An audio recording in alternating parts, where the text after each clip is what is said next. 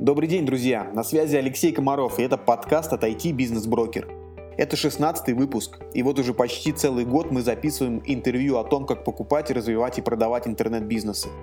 В этом подкасте я собираю истории предпринимателей, уже имеющих опыт сделок с IT-проектами. Мы говорим с теми, кто привлекал инвестиции, покупал или продавал свои онлайн-проекты – Вместе с нашими гостями мы погружаемся в детали и обсуждаем, как развивать бизнес в интернете, как и где искать инвесторов и покупателей, зачем продавать прибыльный бизнес и как сделать так, чтобы наш российский рынок слияний и поглощений рос и развивался. Это последний выпуск в этом году и, пользуясь случаем, я хочу поздравить всех с Новым годом и пожелать моим слушателям удачи в бизнесе, здоровья и энтузиазма.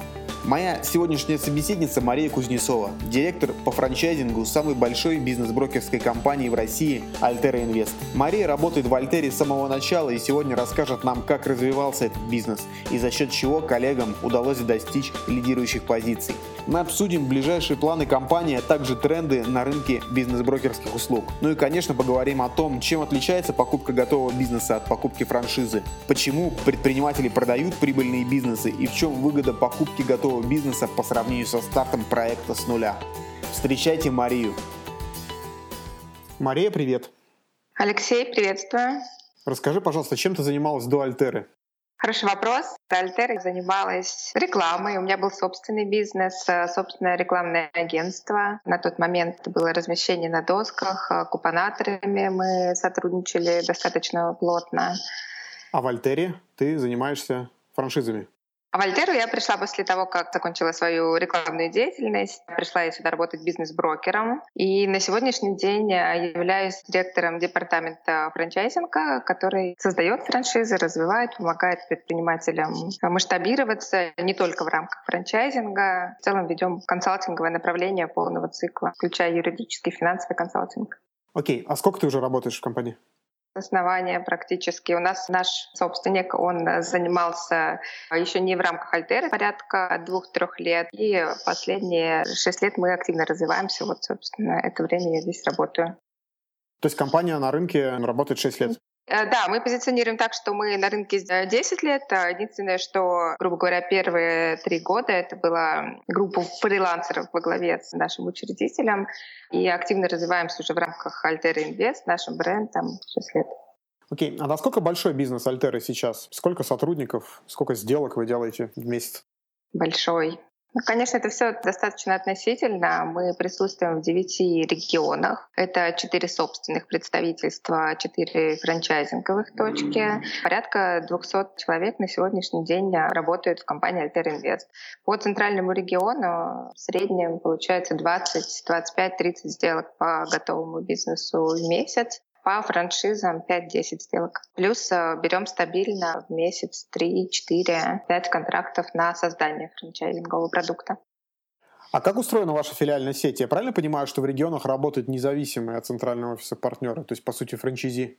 Не только. У нас есть наше представительство, то есть мы считали финмодель, понимали, в какой регион нам интереснее заходить самостоятельно, в какой регион франчайзинговыми точками. К сожалению, не везде можем зайти сами, потому что это определенные управленческие риски, риски, связанные с непониманием региона и потребностей местной целевой аудитории. Но центральные регионы все-таки стараемся закрывать собственными представительствами. Соответственно, собственные представительства, они полностью подчиняются главному офису, который находится в Санкт-Петербурге. Франчайзинговые точки э, работают самостоятельно. Мы им оказываем юридическую поддержку, бухгалтерскую поддержку, а также организовываем им процесс лидогенерации, то есть маркетинг.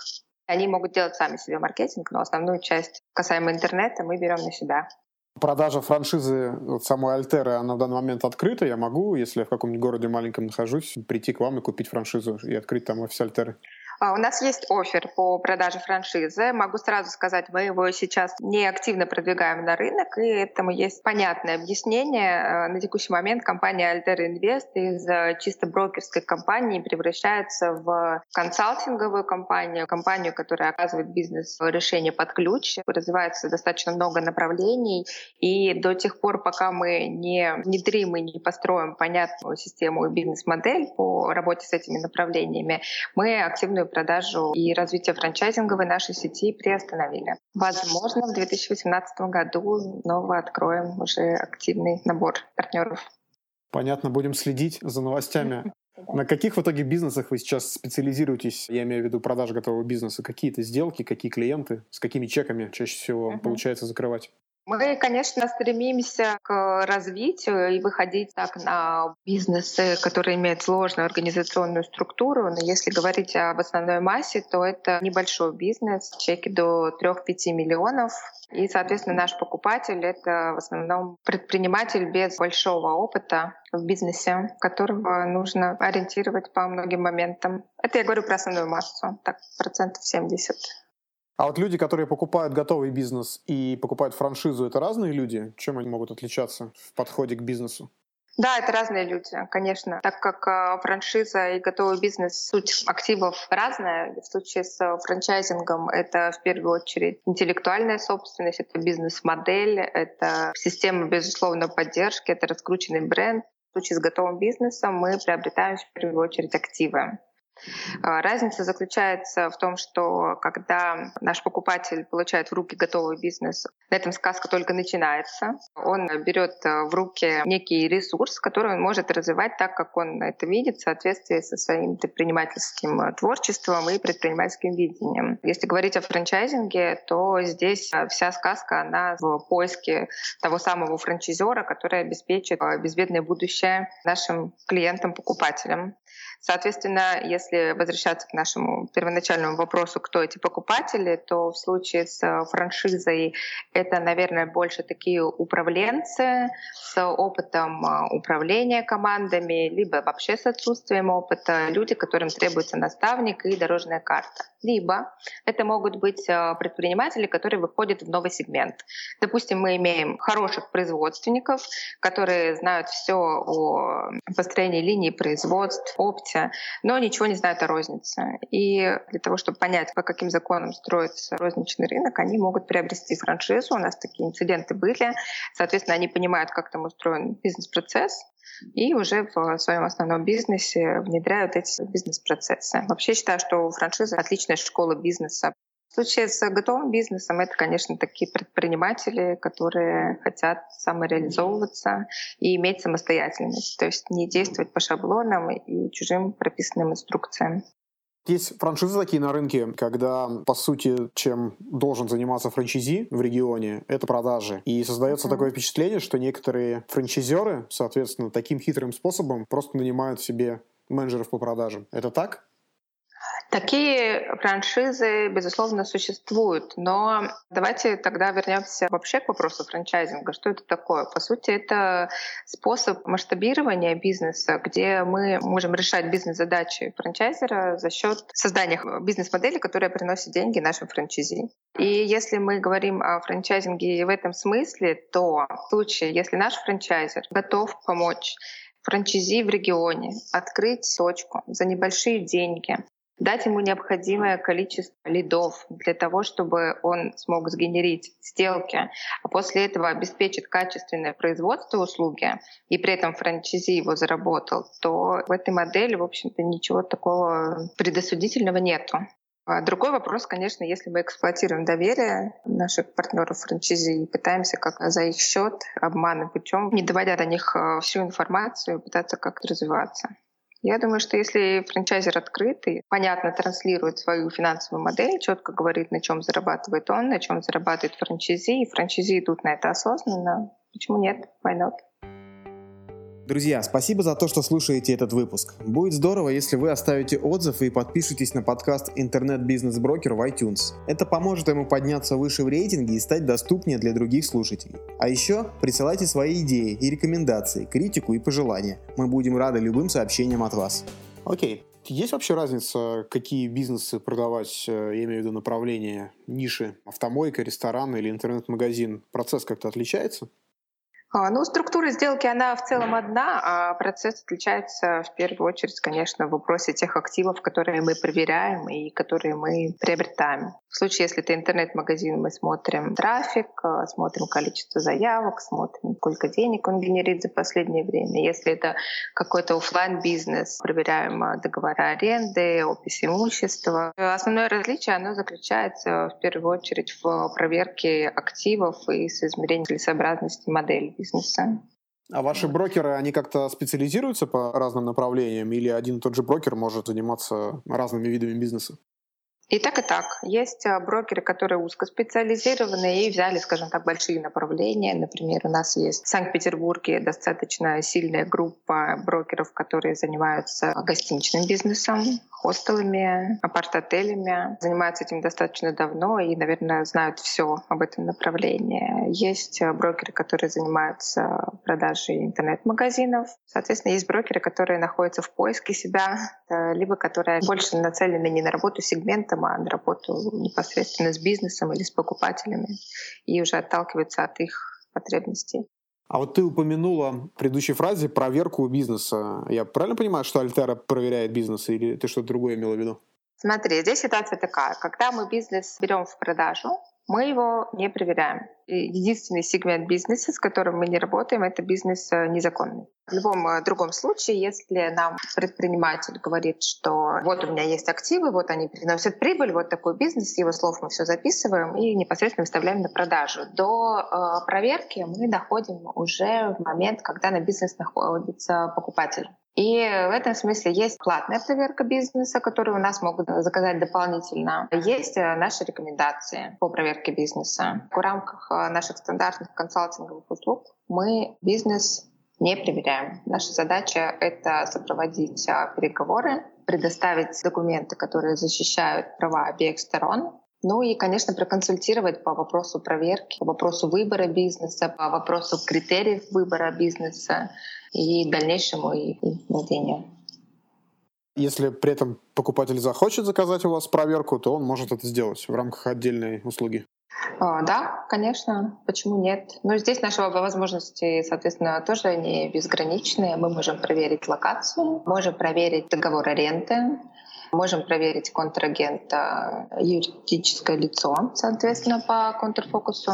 Есть ряд способов, которые э, каждый покупатель может сделать э, сам абсолютно бесплатно. Более того, мы даже и рекомендуем это делать, потому что это все же его бизнес, и ему потом им владеть, ему им управлять. И хорошо, если у него будет полная информация. Например, зачем ему э, глубоко влезать в управленческую отчетность того или иного объекта, если ему, в принципе, локация не подходит, или бизнес находится в неправильном месте, или бизнес э, работает на рынке, который падает, через год э, закроется. Соответственно, если поняв, что локация хорошая, проходимость нужная, рынок растущий, он может углубляться в проверку, например, посмотреть, сколько генерит реально прибыли магазин. Совсем не обязательно для этого запрашивать отчетку и углубляться. Можно просто прийти а, вечером под закрытие, что-то купить и посмотреть номер чека. И мы понимаем примерно, сколько покупателей магазин имеет, каким средним чеком, тоже понятно более-менее.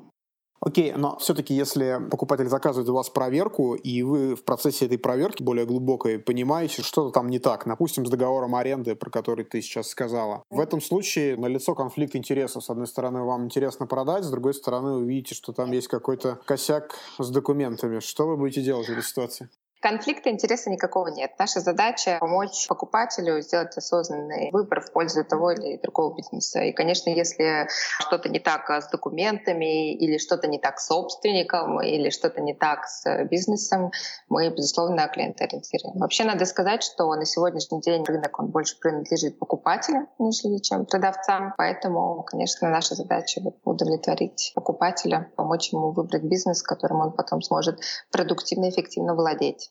Ты имеешь в виду рынок покупателя, означает, что на рынке продавцов больше, чем покупателей, у покупателей есть возможность выбора и, соответственно, там... Да, да, да. А как вообще выглядит сейчас брокерский рынок в России? Кто еще из заметных игроков появился в последнее время и на кого вы, может быть, обращаете внимание с точки зрения конкуренции? Честно говоря, конкуренции у нас особо нет. А периодически э, выходят с подобными услугами агентства недвижимости. Есть брокеры, которые узко специализируются на том или ином сегменте. Они достаточно успешны, и в целом мы им благодарны, потому что они помогают нам раскачивать этот рынок просвещать, скажем так, покупателей и продавцов о том, что вообще можно продавать бизнес, покупать и стартовать уже с какой-то другой отправной точки. Есть локальные игроки и региональные, которые находятся в тех э, городах, в которые мы приходим. Но в целом мы такой сильной конкуренции не ощущаем на сегодняшний день. Понятно. А как меняется рынок купли-продажи бизнесов? Вот ты говоришь, что надо раскачивать рынок, и конкуренты как раз с вами это и делают, но вот получается, рынок раскачивается? В целом растет, да. Тема бизнеса же, она очень популярная в последнее время, уже развивается достаточно активно последние там, 7-10 лет стартапы, движения молодежные, ПМ и прочее. И сегодня, скажем так, эти предприниматели, которые уже создали некие активы, которые приносят прибыль, начинают понимать, что теперь их можно продавать, их можно каким-то образом капитализировать. Существует достаточно большое количество прецедентов, в том числе и публичных, когда люди рассказывают о том, что вот создал бизнес, продал его 10, 20, 70 миллионов. И, конечно, интерес к этому просыпается все больше и больше. То есть людям интересно оценивать свой бизнес, им интересно вопрос управления ценой этого бизнеса, им интересно выращивать свой бизнес, в том числе и на продажу. Понимают, что есть возможность привлекать инвестиции в бизнес, продавать доли в бизнесе, тем самым а, развивая его еще больше понимают возможности франчайзинга, в том числе как а, один из вариантов поиска соинвесторов по развитию бизнеса. Поэтому здесь ситуация такая, она достаточно оптимистичная. Окей. Некоторые предприниматели, особенно те, кто обладает социальным ресурсом, развитыми профилями в социальных сетях, часто пытаются продавать бизнес самостоятельно. Uh-huh. Размещают посты, предлагают свои активы лично в переговорах. Вот в чем плюсы и минусы такого подхода? Какие вообще могут быть риски здесь у продавцов? Продавцов риски-то стандартные, если они поступят, скажем так, э, достаточно глубоко в переговоры с покупателем, который не имеет намерения купить, а, допустим, украсть какие-то коммерческие технологии, то не имея опыта в продаже бизнеса, он может э, вот эти вот э, ошибки совершить. У покупателя рисков, если это какая-то публичная персона, наверное, даже меньше, потому что публичная персона, она рискует в первую очередь своим брендом, и ей вот какие-то такие разбирательства судебные ни к чему, особенно публичные. То есть, получается, роль бизнес-брокера, по сути, снизить риски сторон? Даже, наверное, больше сориентировать. Мы не снижаем риски, мы ориентируем и продавцов, и покупателей относительно того, с чем придется столкнуться. И помогаем принять решение более-менее осознанное. А как покупателю выбрать выгодный бизнес для покупки? Есть какой-то вообще универсальный рецепт? Вот он смотрит в каталог Альтеры, там много бизнесов. Как выбрать? А, я бы не руководствовалась каталогом Альтеры. Конечно, если перед э, покупателем стоит задача подобрать себе объект прямого инвестирования, необходимо сориентироваться по критериям. Это выбор подходящей ниши, оценка инвестиционных возможностей, оценка предпринимательских возможностей и с размерив индекс всех этих показателей уже двигаться в направлении поиска актива, с которым ему будет приятно и комфортно работать. И в этом смысле, конечно, лучше всего обращаться к бизнес-брокеру, и даже бизнес-брокеру не на определенный объект. У нас, например, есть возможность приобрести услугу по подбору бизнеса, где брокер уже работает с покупателями индивидуально, определяет возможности, активы, потребности, перспективы, предпринимательский опыт, и исходя из всех этих показателей подбирает ему ряд бизнесов, из которых он уже может выбрать. Понятно. В нашем брокере, интернет-бизнес-брокере я имею в виду, мы сталкиваемся с таким, наверное, топ-1 самым распространенным возражением, когда покупатели говорят, что, слушайте, ну вот если бизнес такой выгодный, перспективный, прибыльный, зачем его вообще продают? Наверное, здесь что-то не так. Вы как считаете, Вольтерия, зачем продают такие бизнесы? Потому что переезжают. А еще? На самом деле а, причина это простая. Кто у нас организовывает бизнес? Это люди, которые по натуре стартаперы, предприниматели. Они могут зажечь, создать что-то там, где раньше ничего не было. Но переходя к следующему этапу развития организации, они понимают, что вот сейчас происходит момент сбалансирования их бизнеса. То есть им нужно автоматизировать бизнес-процессы, им нужно погрузиться в текучку, им нужно настроить систему. Как правило, просто не имеют достаточное количество компетенций для решения этих задач. Они а, профессионально перегорают, и в этот момент приходит, собственно говоря, к нам. То есть актив а, вроде как он существует, он рабочий, действительно мы проверяем, есть клиентские базы, есть обороты, есть прибыль, но он просто не знает, что дальше делать. Зачастую он может и передумать, например, увидев возможности франчайзинга, потому что франчайзинг все же как-то структурирует бизнес в том числе, и он уже понимает, что ему с этим делать, ну, либо он, конечно, продает. Ну, то есть э, начать бизнес и развивать его, когда он уже работает, какие-то разные навыки. Да. В одном чеке они редко совмещаются, да? Да, да. Окей, а вот если сравнить покупку готового бизнеса с самостоятельным стартом с нуля, в чем основная разница? В каких ситуациях купить все-таки выгоднее? И, и какие преимущества покупатель, ну, самые главные, получает? Хороший вопрос. Отвечу так, расскажу на примере. Были у меня два прекрасных э, руководителя проектов по франчайзингу, которые в определенный период нашли инвестиции для того, чтобы открыть собственный ресторан и развивать его по франшизе. Соответственно, развивались они не на свои деньги. У них полгода ушло только на то, чтобы отобрать помещение для будущего ресторана.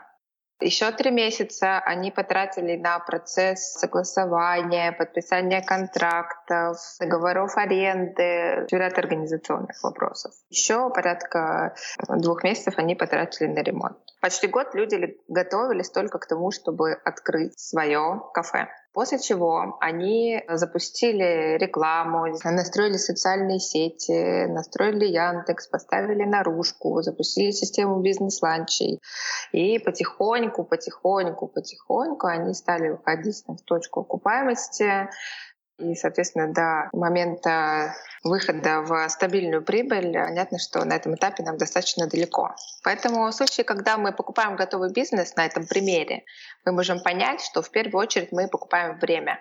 Время, которое было потрачено на создание вот, актива, с которым уже сегодня можно работать. Грубо говоря, мы купили бизнес. Наша задача — оптимизировать бизнес-процессы, оптимизировать маркетинг, поработать с командой, и вот он уже вам начинает приносить прибыль. В случае, конечно, если мы начинаем с нуля, то для этого необходимо иметь больше, значительно больше опыта, терпения и инвестиций для того, чтобы развивать свой проект, свой продукт. Покупая бизнес, мы экономим прежде всего время. Да. Можем да. начать быстрее.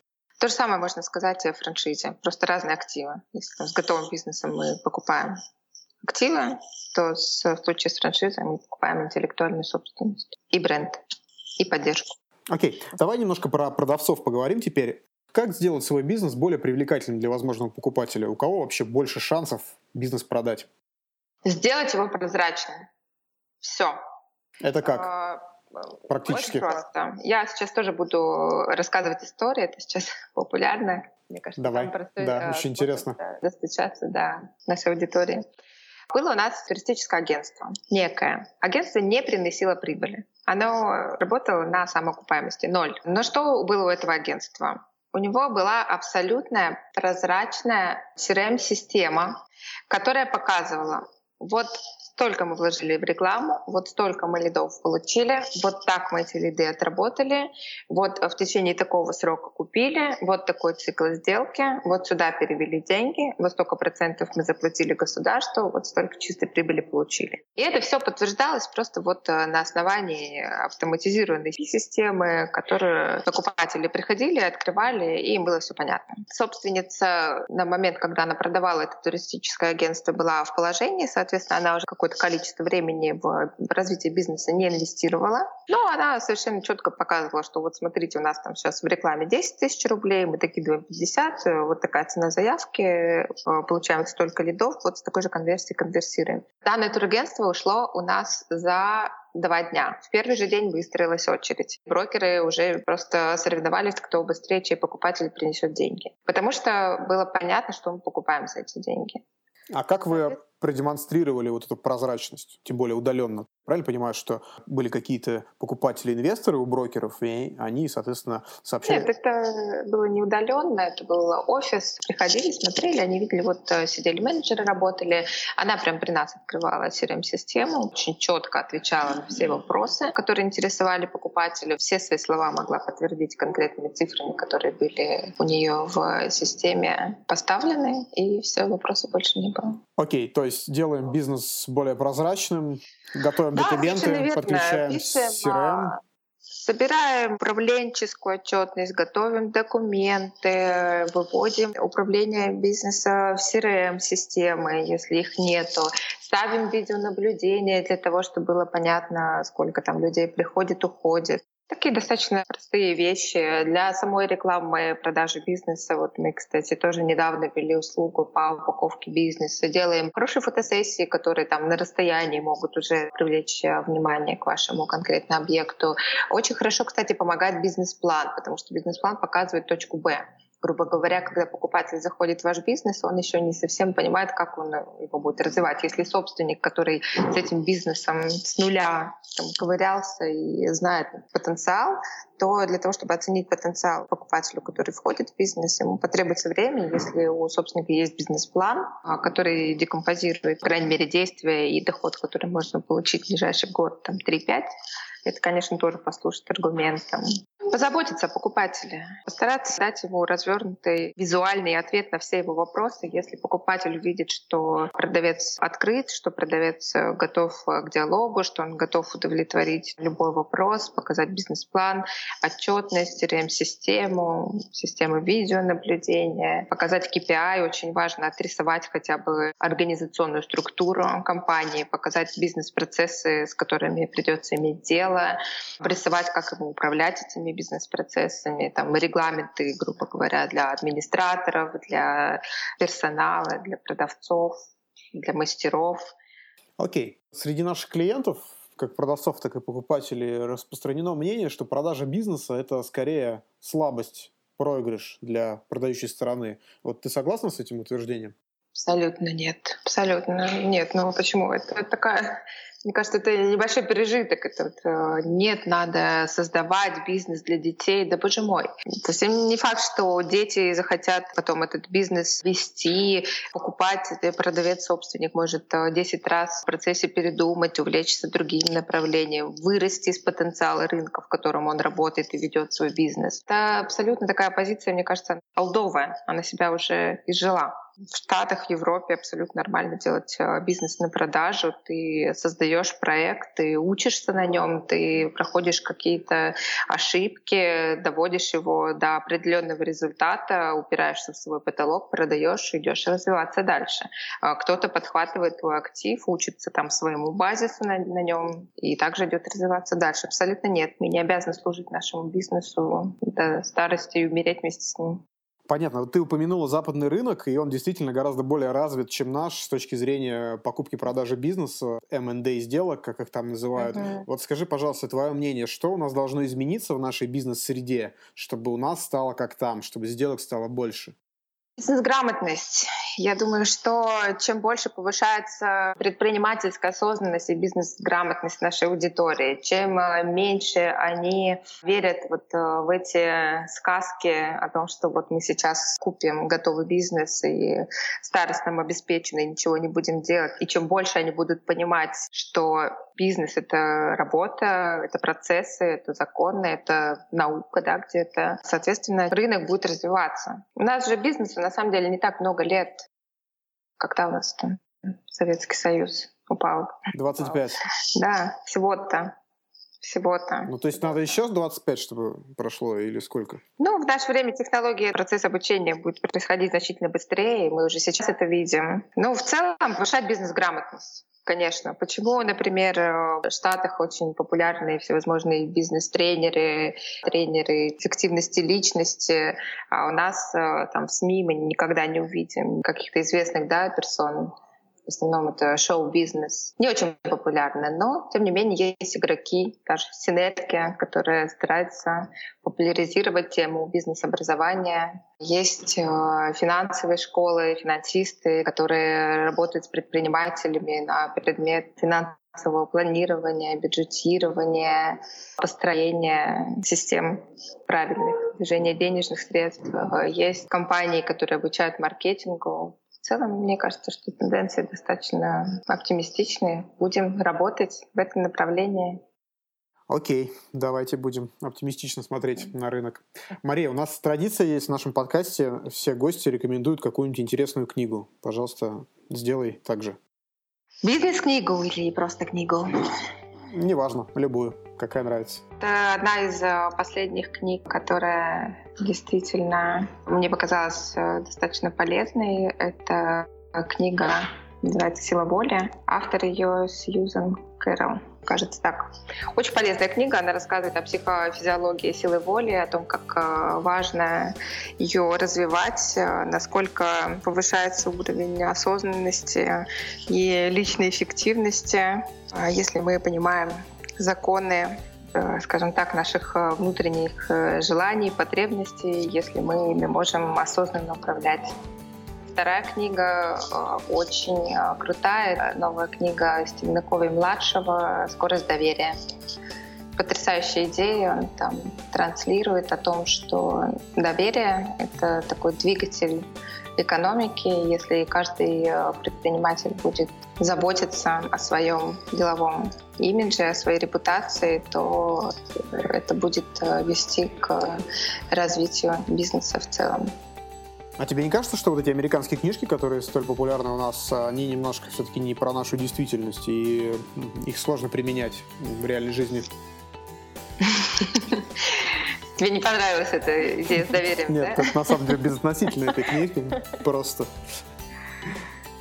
Э, я думаю, что здесь надо как-то руководствоваться принципами разумности. Конечно, мы что-то берем, э, все-таки у них больше опыта, согласись.